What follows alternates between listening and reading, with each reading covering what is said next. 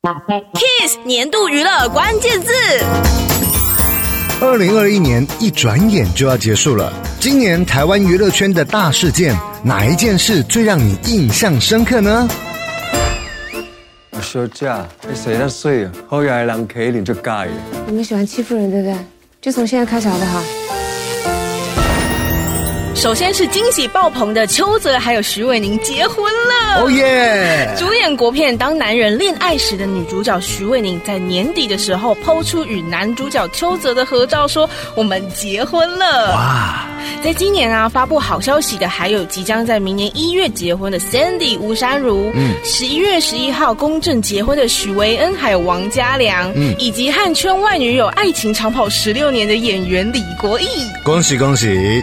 不过，在疫情持续延烧全球，原定在台湾举办的大大小小演唱会也受到波及。根据统计，最近一年全台大概有二十一位歌手、二十二场演唱会因此延期。苏慧伦、杨丞琳、Ella、陈嘉桦、谷谷、吕思纬、娃娃魏如萱、动力火车、陈绮贞、卢广仲、陶晶莹、许富凯等歌手都受到了影响。就连原定去年四月来台湾的知名 DJ Alan Walker。也因为疫情影响无法来台湾，直到今年底疫情逐渐趋缓，有些演唱会才开始慢慢恢复演出。大家都还是要在日常中落实防疫新生活。没错，像是电视节目主持人贾永婕，她在短短一个多月内就成为了防疫女神。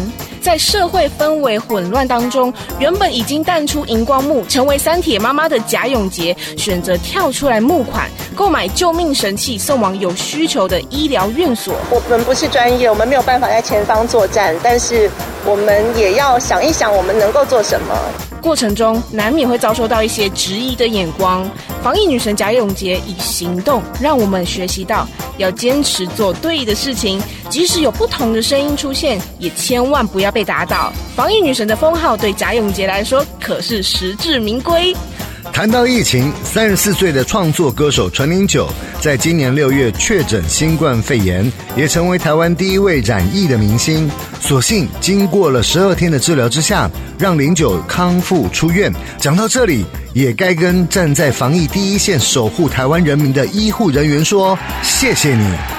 那我们听到今年在电视圈其实也发挥了各种可能性，推出不同风格的电视节目，让大家看见更多类型的综艺节目上线，像是炎亚纶、吴姗儒以及国师唐启阳三个人跨领域共同主持的《三十六题爱上你》，以及掀起冷知识热潮的《全明星攻略》，成为不少人在生活中闲聊的话题，以及获得金钟益智及实境节目奖、节目创新奖肯定的《全明星运动会》。也迈入第三季了，持续延烧活跃感。在防疫期间，让我们跟着红队、蓝队肾上腺素激升。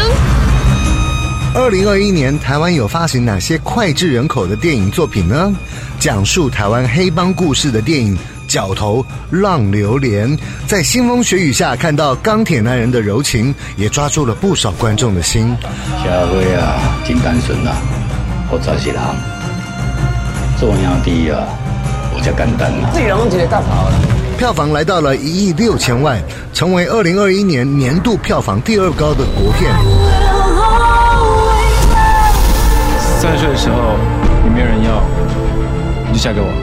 正在上映中的《月老》也紧追在后，翻拍韩国电影，在片中充满台湾独特文化的《当男人恋爱时》，在上映后带起了一股台客的恋爱风潮。